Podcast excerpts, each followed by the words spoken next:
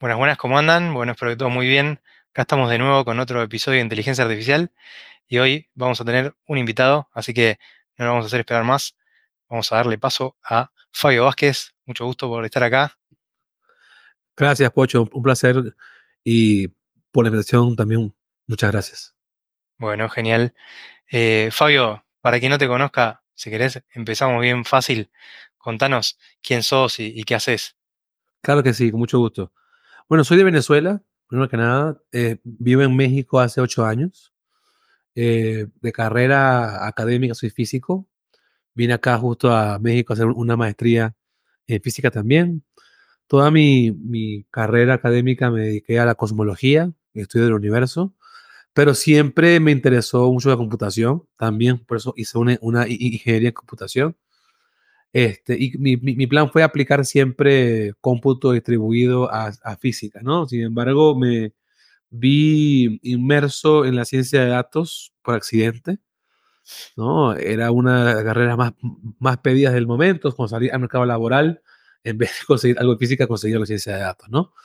Y lo he venido haciendo, realmente yo arranqué desde hace ya bastante tiempo con el Machine Learning, tengo 10 años ya en, en esta onda, y mm, bueno, aquí en México trabajo en, compañías diversas, desde consultoras hasta compañías de retail, banca, y hoy en día trabajo en H2O, una compañía líder en el mundo de ciencia de datos y el machine learning, dirigiendo la operación de ciencia de datos para habla hispana. Entonces, ahí estamos a la orden.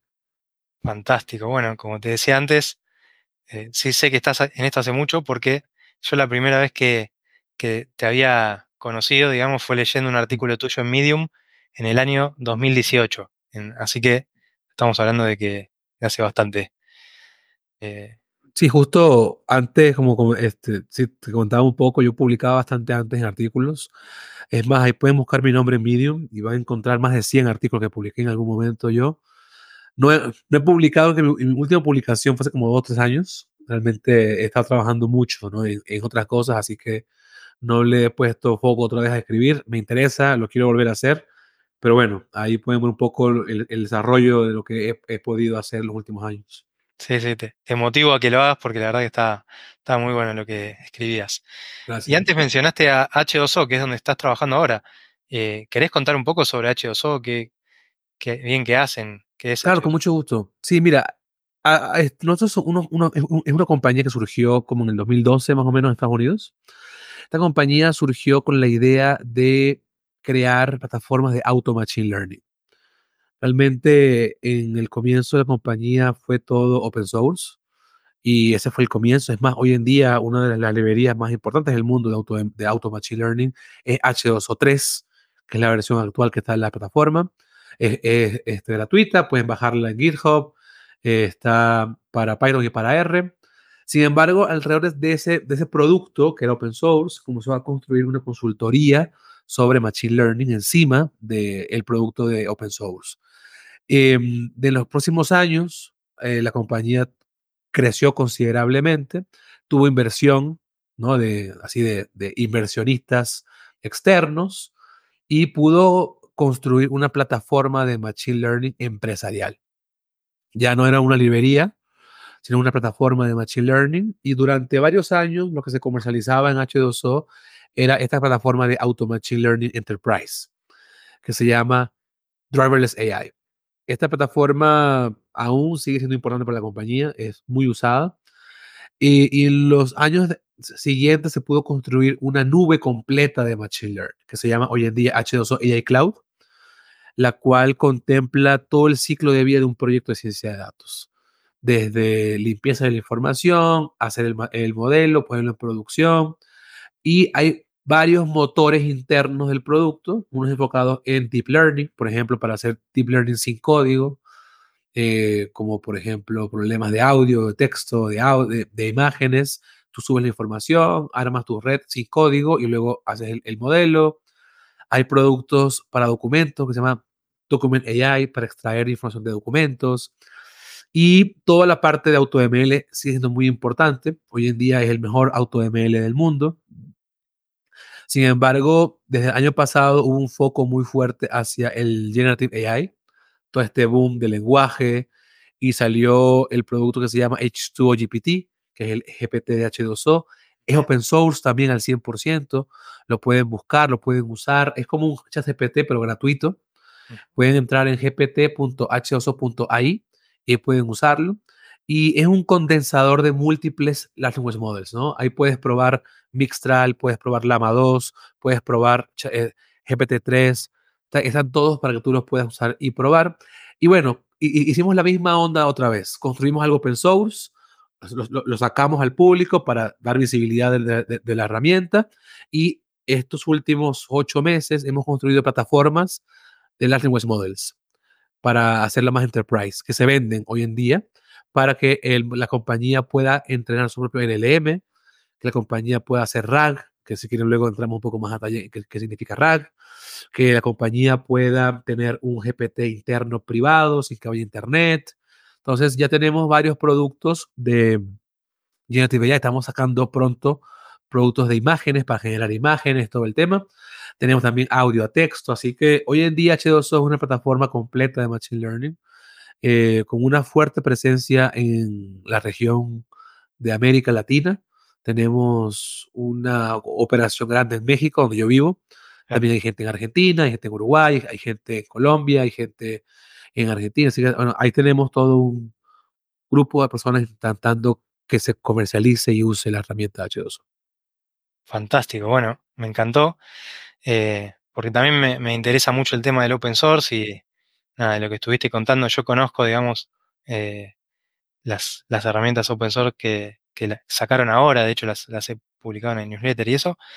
Lo que no conocía era que habían empezado con, con un open source de Machine Learning que, que ¿qué vendría a ser? ¿Como un scikit-learn? ¿Algo parecido, diferente? es muy parecido en la onda de que es una librería en la que importas, tienes tus datos, le das fit a un modelo y te da predicciones.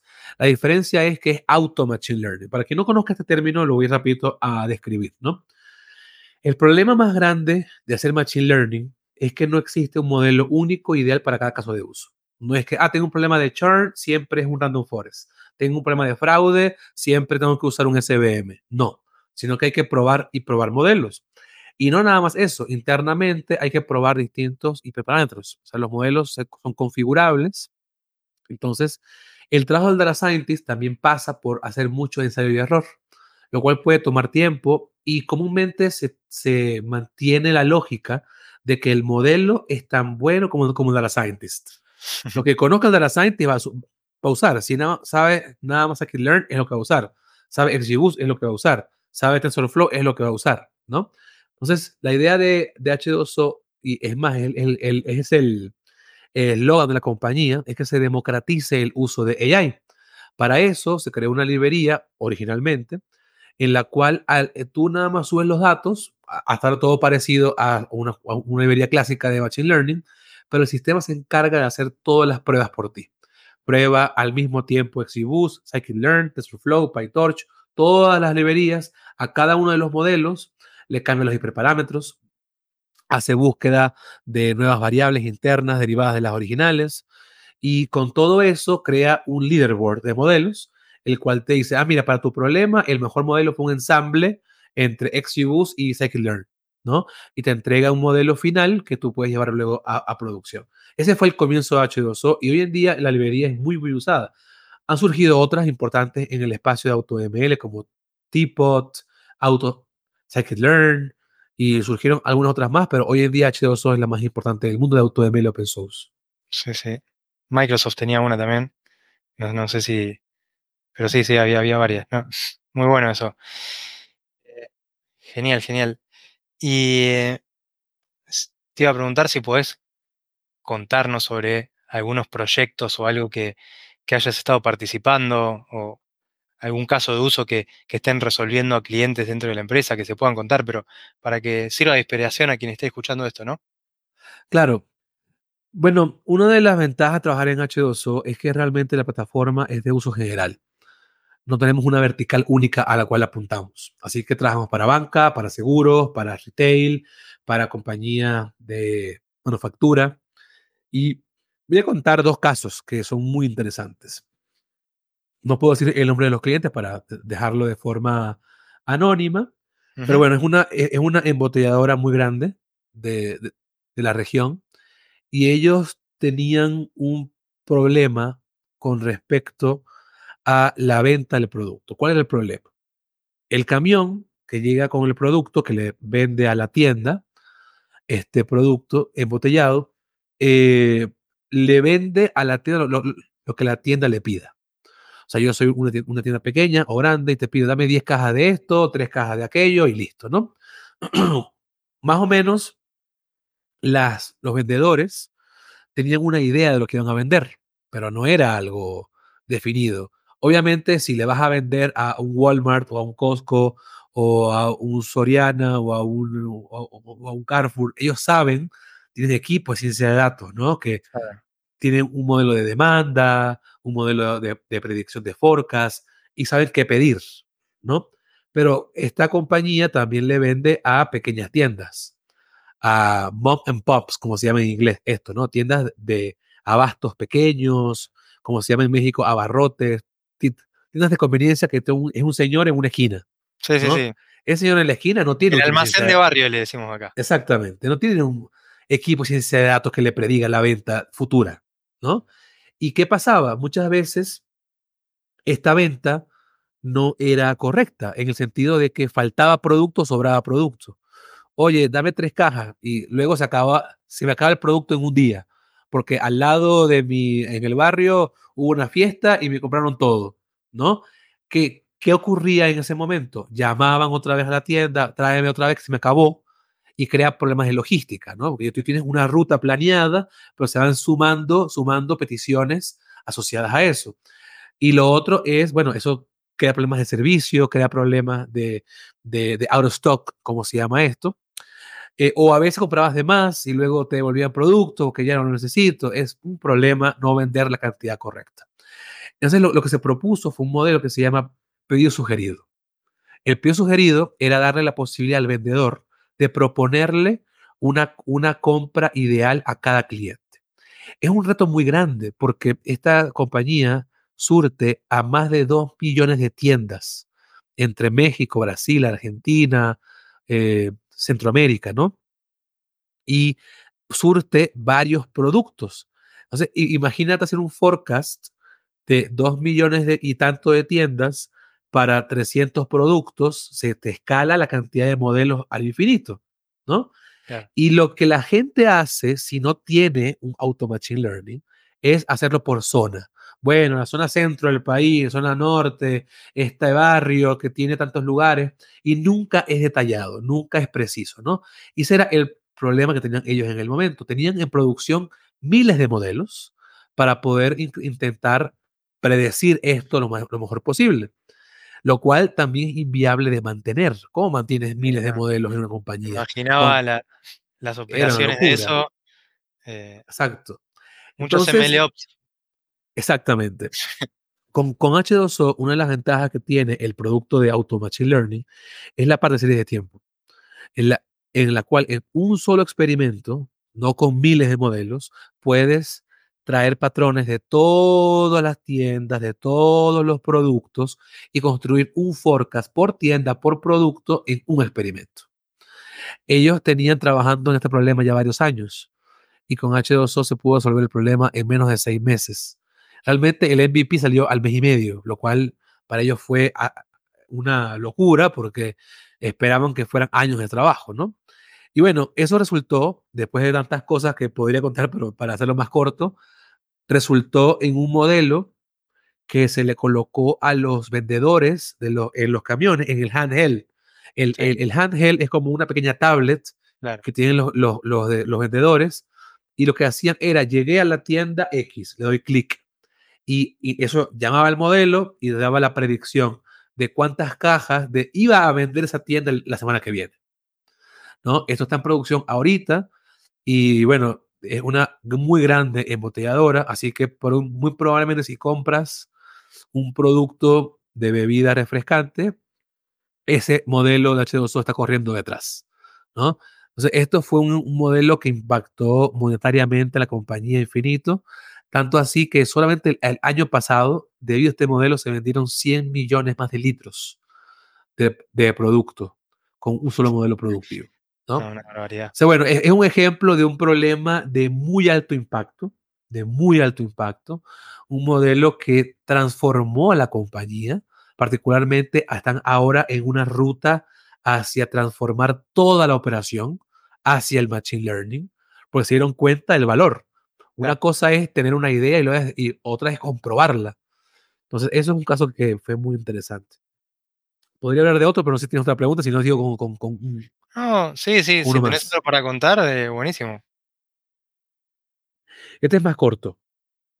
Eh, tenemos una compañía eh, muy importante de, de litio en Chile. Ellos son una minera eh, y con ellos tenemos muchos modelos en producción, ¿no? Pero uno de los que me pareció más interesante era ellos, para hacer litio, es un proceso químico. No es nada más, haces una, una explosión y está el litio allí y salió como si fuera oro. No es tan sencillo el litio, ¿no? Hay muchos procesos químicos en el camino para, para sacar y poder producir litio. No voy a entrar a detalle, pero uno de los procesos más importantes para producir litio es agregar en alguna parte de la mezcolanza que se hace ceniza. Agregar ceniza al, al, al proceso. Este, esto es un, como, como, ¿cómo se llama esto? Como un catalizador, algo así se hace. claro. Esa ceniza es un producto bastante nocivo para un humano. ¿No? Ceniza te llega al pulmón, eso es la época clásica de la minería, que la gente se muere en dos años. claro, ¿no? sí, sí. Entonces ellos lo que crearon fue una, una banda transportadora, la cual lleva las, las, las cenizas de los camiones a, la proces- a, a los, a las minas. Esa, esa ceniza debe estar corriendo constantemente por la banda, por la banda transportadora. Sin embargo, si por algún motivo se detiene la ceniza, se detiene el proceso, se cayó, se paró, algo pasa, tienen que actuar ellos muy rápido porque puede parar la planta. Ahora, ¿cuál es el problema? Ellos no pueden tener a alguien viendo el proceso porque se puede morir infectado por el proceso, por la, por la cantidad de polvo. Entonces se pusieron cámaras en las bandas para ver que, estu- que estuvieran las bandas corriendo, ¿sí? Pero también son cientos de cámaras. Vas a tener a alguien viendo todo el tiempo la cámara. Es, es inviable, ¿no? Entonces se hizo un modelo con Deep Learning, en este caso, para detectar si en la cinta, es algo muy simple, pero, pero para una compañía manufacturera clásica es algo que tiene mucho valor, Mm, que detectara si, si hay cinta transportándose, si hay, perdón, ceniza en la banda en ese momento o no, que crea una alerta para el operador y que le preste atención a, a- a ese- a la cámara en cuestión. claro. Es un problema muy complejo de forma de machine learning porque no es una cámara ideal en una cinta con, o con un color diferente, ¿no? La cinta, la, la, la, el polvo era un, un color más blanco, la cinta era negra para hacer más contraste, sin embargo, crea mucha polución en la cámara. O sea, Mm, hay mucha, mucho polvillo, entonces es muy complicado ver bien la imagen todo el tiempo, ¿no? Bueno, con claro. los, con los, con los productos H2O se puede sacar ese modelo para poder predecir si hay, si, si hay ceniza corriendo por la, por la banda y poder mandar una alerta a las personas. Bueno, hay muchas cosas más que he, he- he trabajado y eso me ha parecido, para mí ha sido muy genial porque he trabajado con compañías que venden de todo realmente, ¿no? Con, con, eh, con salud, he trabajado con compañías de manufactura, con banca, muchos modelos de banca hemos hecho. Hoy en día tenemos la suerte de que 8 del top 10 de bancos del mundo son H2O, ¿no? Estamos hablando de Wells Fargo, Bank of America, Goldman Sachs, Commonwealth Bank, eh, y entonces tenemos la suerte de tener casos de uso impresionantes, de verdad, de, de, cómo se puso el Machine Learning para impactar a millones de personas todos los días. Tremendo, ¿eh? La verdad que los felicito. No, o sea, si bien yo conocía a H2O hace mucho, eh, digamos, no pensé que tenía tanta penetración eh, así en, no sé, tener 8 de los 10 bancos más grandes del mundo, digamos.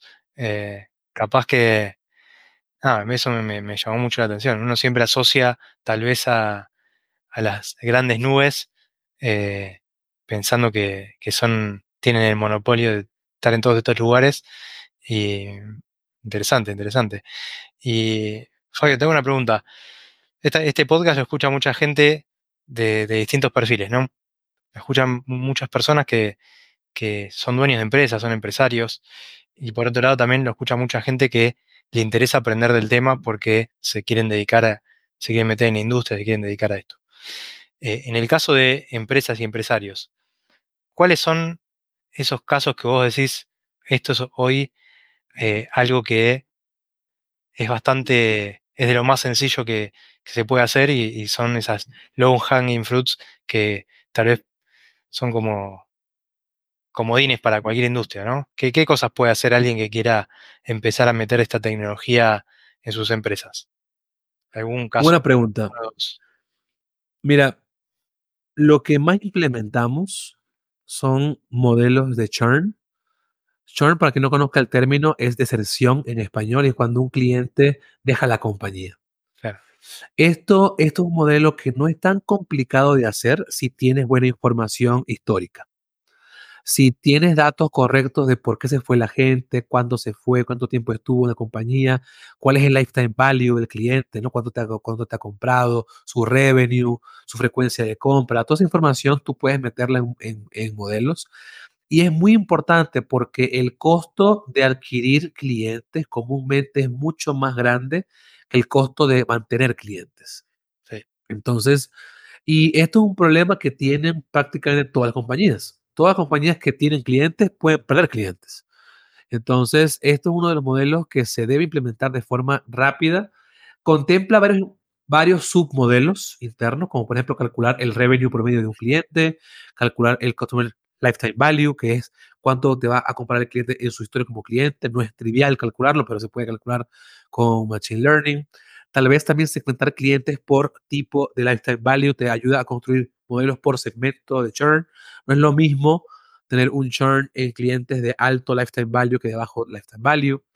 Eh, pero si quiero destacar algo para todo lo que voy a decir aquí en adelante, y es que los modelos llegan hasta un punto, pero siempre es importante entender la prescripción. O sea, la analítica se puede partir en tres grandes pedazos, la descriptiva, la predictiva y la prescriptiva. Lamentablemente muchas compañías tienen ya lista la descriptiva y la predictiva. Tienen machine learning y todo el tema, ¿no? Pero hacen muy poco en la prescripción.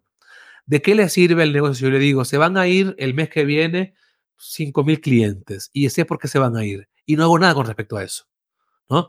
Los modelos de machine learning deben estar asociados muy bien con el negocio para que se tomen decisiones y prescripciones basadas en, en, esas predicciones que dio que dieron los modelos.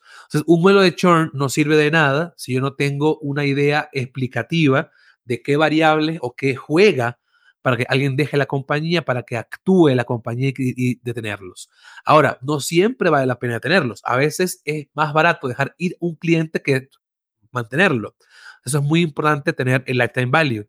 ¿no? Comúnmente queremos mantener a los clientes que, que, que nos van a dar más dinero a futuro, porque si yo para detenerlos que se vayan lo que hago es que les doy un voucher o les doy un descuento o les doy cosas por el estilo, tengo que medir el impacto de mi acción contra su salida, ¿no? ese modelo yo creo que es uno de los más importantes que se pueden hacer. Otro modelo muy importante que aplica para todas las compañías prácticamente son modelos de forecast de ventas y de demanda. Esos modelos no son tan complicados de hacer. Comúnmente hay transacciones en las compañías de compra, comúnmente hay datos demográficos de los clientes o datos del producto como que están comprando. Y no es muy complejo construir series de tiempo que te puedan predecir la demanda de un producto, la demanda de, sus servicios, la demanda de las ventas, porque eso ayuda mucho a la gente de negocio a entender la proyección de la compañía a futuro y, tomar decisiones. Recuerden que todos los modelos de Machine Learning enfocados a, compañías tienen el foco de agregar valor a las compañías. De nada sirve modelos que yo haga en mi computadora y lo apruebo, Learn, XGBoost, Flow, si nadie lo usa, ¿no? Entonces yo siempre que trabajo en compañías, desde H2 y también desde antes, me enfoco en que los modelos llegan a la luz, los vea el negocio, los vea un cliente, ¿no? porque se puede hablar de cosas muy avanzadas que se puede hacer, no, estoy haciendo un modelo con redes neuronales de 50 capas, pero ¿quién lo está usando? Es la pregunta siempre. ¿Alguien lo va a usar? ¿Cuánto vas a ganar? ¿Cuál es el ROI del modelo? ¿Qué es lo que va a traerte como al negocio? ¿Vas a ahorrar plata o vas a ganar plata? ¿no? O todo eso es muy relevante tenerlo siempre. Y Eh, uno más que podría comentar que también hacemos mucho y también cubre compañías muy diversas son modelos de antifraude. Antifraude puede ocurrir desde un e-commerce a un, retail, a una banca, a una financiera, compañía de seguros. Y no fraude es simplemente transacciones bancarias, ¿no? Hay fraude de demasiados tipos. Lo que la gente es muy creativa es para hacer fraudes. Son la gente muy creativa. Entonces, hay fraude en aseguradoras, hay fraude en compra de mercaderes, hay, hay fraude en compañías de retail, fraude de transacciones bancarias, fraude de transacciones de, de pasar dinero de un lugar a otro. Y no es tan sencillo de hacer, pero sí es una forma de ahorrar plata. Comúnmente podemos dividir los modelos de Machine Learning en dos grandes rubros. Los que me hacen ahorrar plata y los que me hacen ganar plata. Las compañías siempre quieren comenzar por los modelos que ahorran plata. Sin embargo, en los últimos reportes de Gartner, de Forrester, de otras compañías de McKinsey, recomiendan que las compañías inviertan en modelos que hacen ganar más plata. Porque, aunque no sea obvio esto, a veces ahorrar no es suficiente. Entonces, muchas compañías están muy enfocadas en detener las, goteras, ¿no? ¿Qué me duele? ¿Qué me duele? ¿Cómo lo tapo? ¿Cómo lo tapo? Y dejan de innovar a futuro. Dejan de innovar hacia modelos que van a traer más negocio, que van a traer más dinero a futuro, ¿no? Y bueno, siempre hay que hacer un balance entre lo que puedo ahorrar y lo que puedo ganar. Pero sí, podría hablar de tres modelos que se deberían hacer todas las compañías, son esos tres. Fantástico. Me encantó y comparto, comparto mucho. Te iba a hacer una pregunta más también relacionada a esto y es, en tu experiencia, ¿cuáles son los desafíos más comunes y más eh, importantes que hay que tener en cuenta a la hora de implementar este tipo de, soluciones? Mira, las compañías siguen teniendo el mismo problema desde los 90. Eso no ha cambiado y es un problema muy fuerte en gobierno de datos, en datos bien curados y limpios. Hay compañías masivas, gigantes, que facturan miles y millones de dólares, con los que hemos hablado, que están en pañales en todo eso. O sea, y, eso es un problema muy grande porque la gente quiere correr antes de gatear. Hay una imagen muy bonita que, que luego la busquen. Se llama la pirámide de, jerarquías en la ciencia de datos. Es una pirámide que tiene varias etapas que, o varias cosas que deben cubrir la compañía para poder llegar a hacer AI, que está en el tope de la pirámide. ¿no? Y arranca con tener una infraestructura de datos, tener una forma de hacer ETLs, limpiar información. Las compañías quieren brincarse todos esos pasos y hacer machine learning. Y yo, y me, ha pasado a mí muchas veces, yo a compañías, quiero hacer machine learning porque me lo pidió el CEO. Bueno, ¿qué hay? No, eh, aquí usamos Excel y enviamos por correo, ¿no? Es muy difícil así trabajar, no es que es imposible, se pueden hacer cosas, ¿no? Pero es muy difícil y en última siempre genera problemas a largo plazo. Este problema no es nuevo, este problema lo han atacado compañías grandes como Teradata, Oracle, todas han intentado construir plataformas que ayudan a, compañías a hacerlo, pero no todas la tienen clara. No todo lo tiene claro. Este problema se mantiene todavía. Ese es uno de los problemas más importantes. Em, otro que también veo muy importante es la cultura de datos. La cultura de datos significa que desde el colaborador individual hasta el CEO entiende el valor de la información y del AI. Todos entienden que los procesos de ciencia de datos están pensados para habilitar la toma de decisiones basada en datos. Ese es el objetivo de ciencia de datos, habilitar la toma de decisiones basada en datos. Si todos entienden eso, si todos tienen claro ese proceso, esto va a traer inversión, no va a ser una pregunta. Nos ha pasado, ¿no? Que nos preguntan qué es eso y por qué es tan caro. ¿no? Porque es que no hay una visión de producto, de hacia dónde va la compañía, qué estoy haciendo. Quieren competir en el mercado, pero no quieren invertir en eso, porque no queda claro. Hay compañías que prefieren seguir lo que están haciendo ahorita. Es la clásica de no le muevas porque funciona, no le muevas, funciona, ¿no? Y comúnmente perdemos cuando estamos en, vendiendo H2O o también con, con más compañías, consultoría, comúnmente se pierde contra el status quo. se pierde contra el as is, contra lo que tengo. Prefiero mantenerme como estoy porque vendo, porque sigo vendiendo, porque no me va mal, porque hasta ahí quiero estar, ¿no? Y falta visión de eso, eso falta de cultura de datos, ¿no?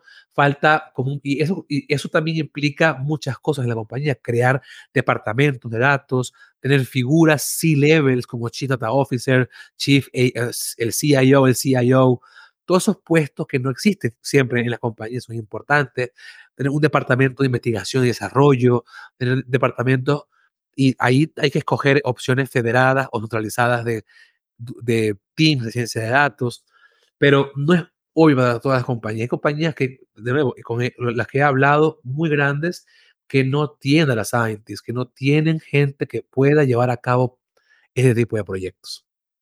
Eh, Sí, creo que serían esos dos los más grandes. El último que me, que me para nada más mencionarlo, es la, eh, el entendimiento del retorno de la inversión en proyectos de ciencia de datos. Muchas compañías quieren hacerlo porque hay que hacerlo, porque lo pidió alguien, pero no atan los modelos, no los atan a los procesos productivos de la compañía y no pueden medir las cosas. Lo que no se mide no existe.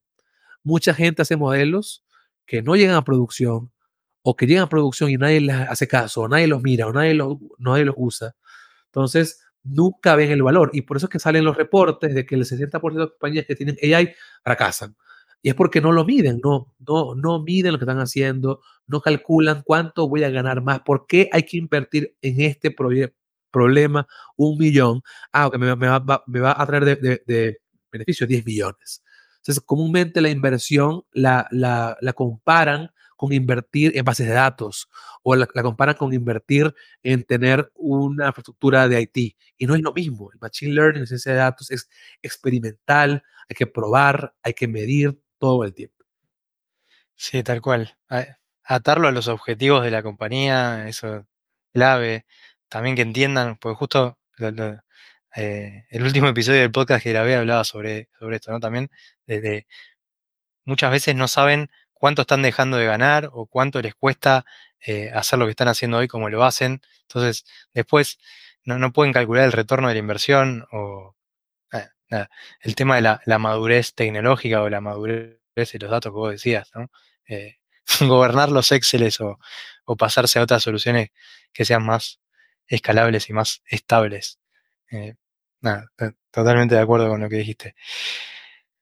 Eh, Fabio, te voy a hacer una pregunta que, cambiando de tema, ¿no? Pero justo hace poquito te leí que habías publicado el tema de cómo estudiar o cómo meterse en esto. Eh, lo publicaste hace unos días en, LinkedIn, si, mal no recuerdo.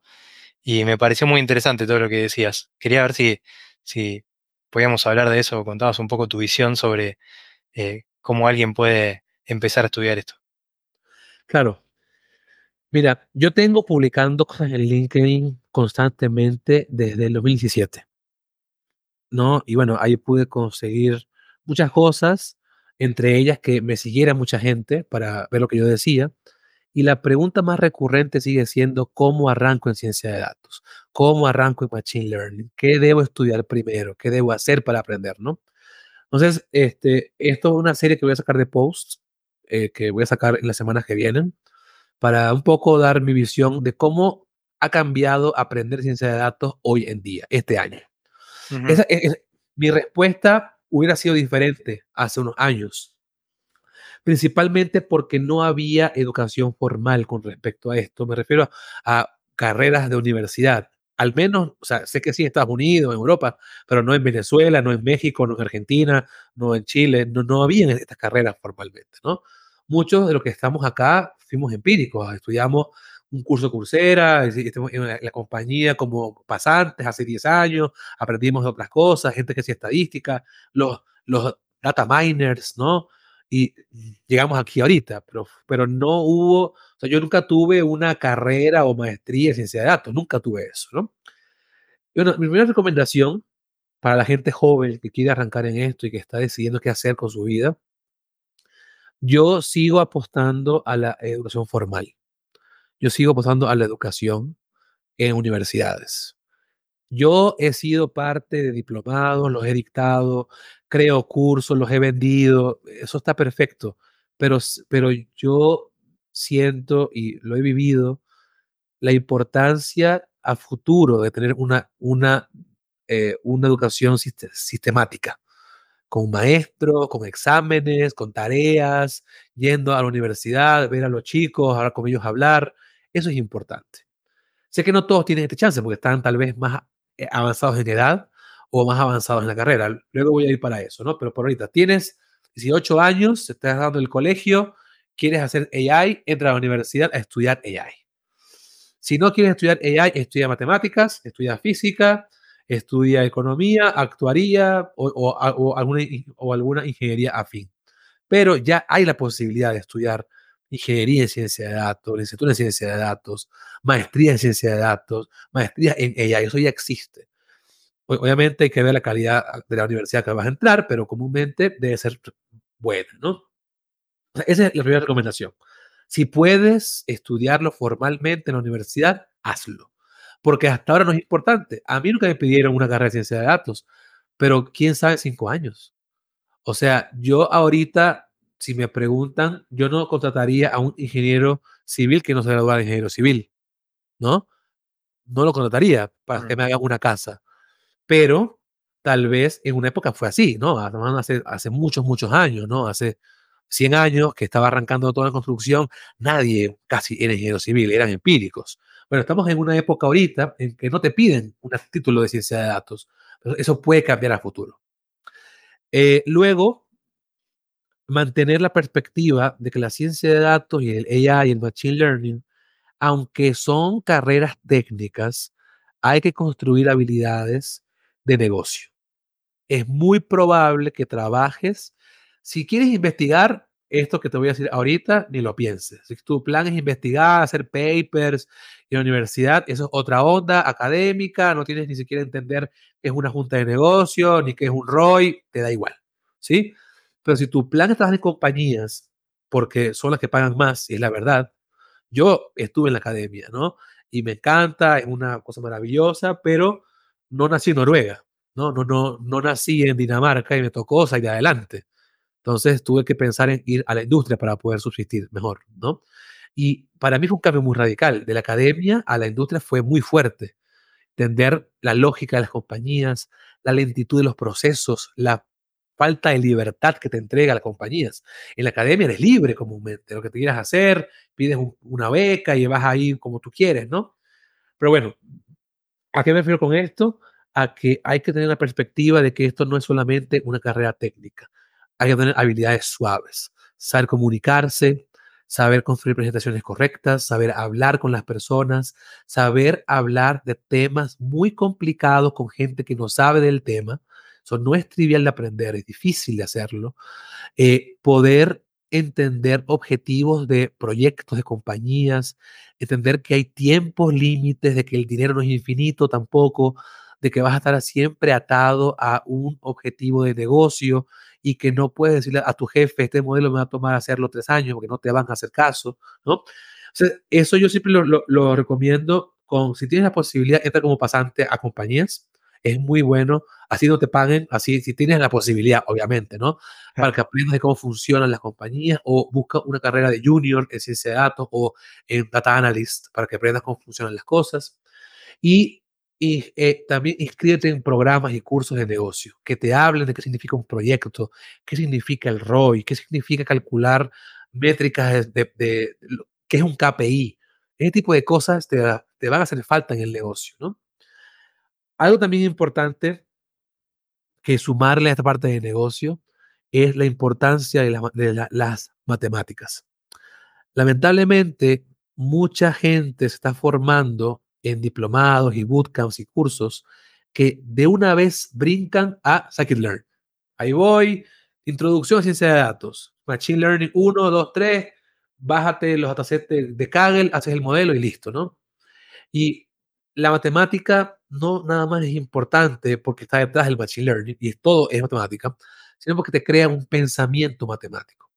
Las matemáticas son una carrera muy creativa, aunque la gente crea que el creativo es el que dibuja o pinta o hace canciones. El matemático es una de las personas más creativas del mundo. Intenta resolver un teorema para que tú veas. la creatividad que surge detrás de todo eso, ¿no? Y es importante para que te cree una, una, una visión de problem solver, como se llama en inglés eso.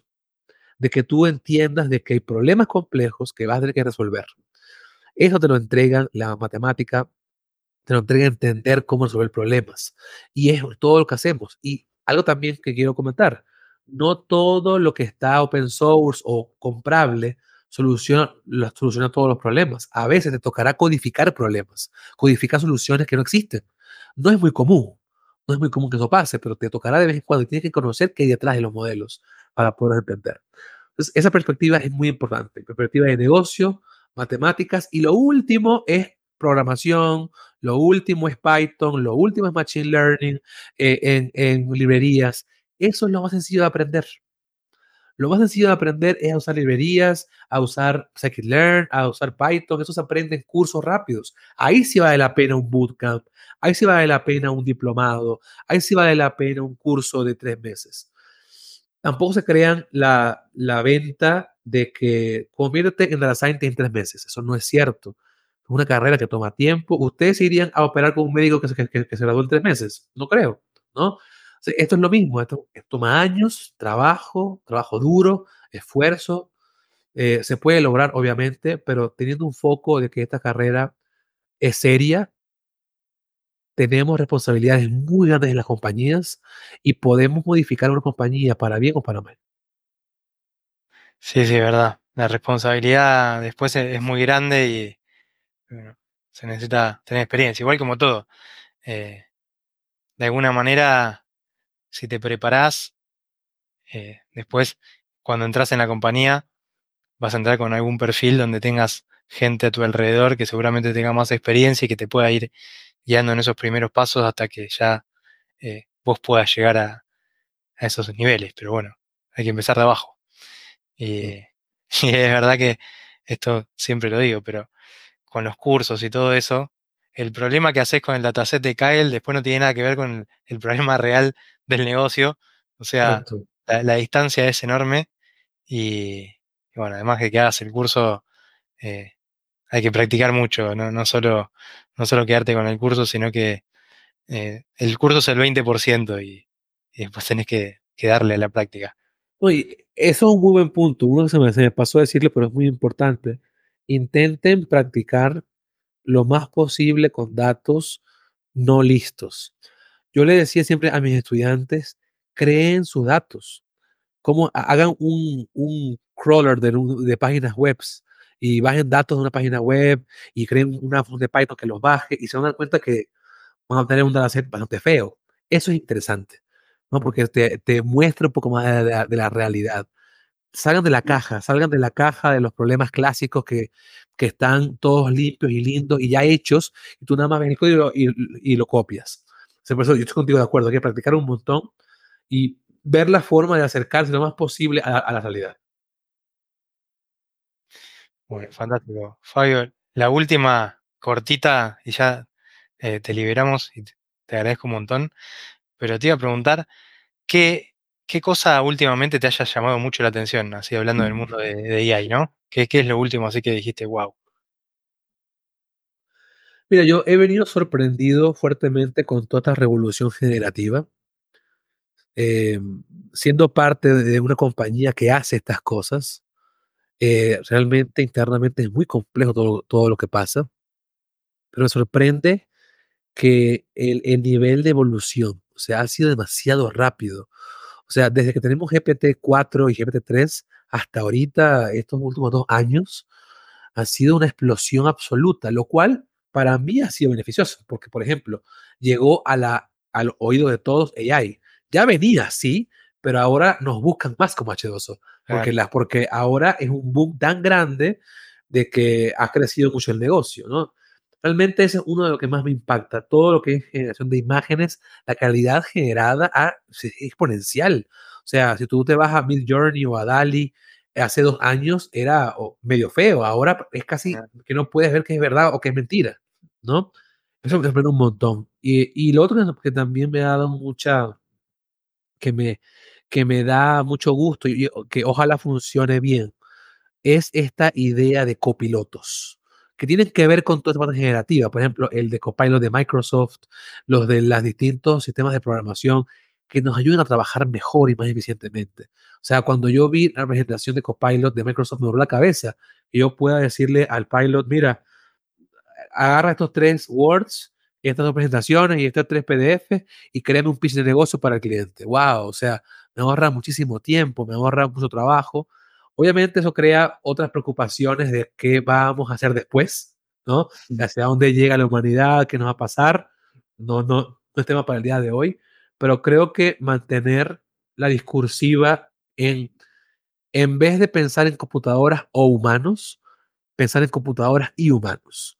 Creo que al menos en el presente, en los próximos 10 años, ya después de ahí todo es impredecible, va, vamos a ver una, una explosión de las interfaces computador-humano. ¿no? Todo esto de realidad mixta, realidad aumentada, realidad virtual, va a ser cada vez más importante y estos modelos generativos van a ser uno de los principales eh, impulsores de las tecnologías. Sí, sí, sí. No sé cómo va a ser el futuro, pero espero estar ahí para verlo. La verdad que. Ojalá. Me encanta todo lo que está pasando y todo lo que viene, todo lo que soñé de chico y ya lo estoy viviendo. Fabio, millón de gracias nuevamente. Eh, por último, si querés decir, no, sé dónde te pueden contar la gente, dónde te pueden contactar. Claro. Eh, no, eh, para contactarme, la forma tal vez más directa es LinkedIn. Ahí pueden buscar mi nombre, Fabio Vázquez. Seguro sale ahí por ahí por las opciones. Eh, otra forma es, eh, yo tengo también Instagram o Twitter. No, yo creo que más que todo Twitter, hay público de vez en cuando artículos, cosas interesantes. Es Fabio Vaz, con, V, con B chica. y esa es la forma más sencilla conectarme. Pocho, muchas gracias por la invitación, de verdad, muy interesante, me encantó poder hablar de estas cosas. Espero que todos los escuchas eh, de, tu podcast les haya gustado, les interese lo que estoy hablando y puedan seguir investigando en esta área. Estoy seguro que sí, les va a encantar. Así que bueno, Fabio, mil gracias. Nos vemos. Gracias a ti. Hasta luego.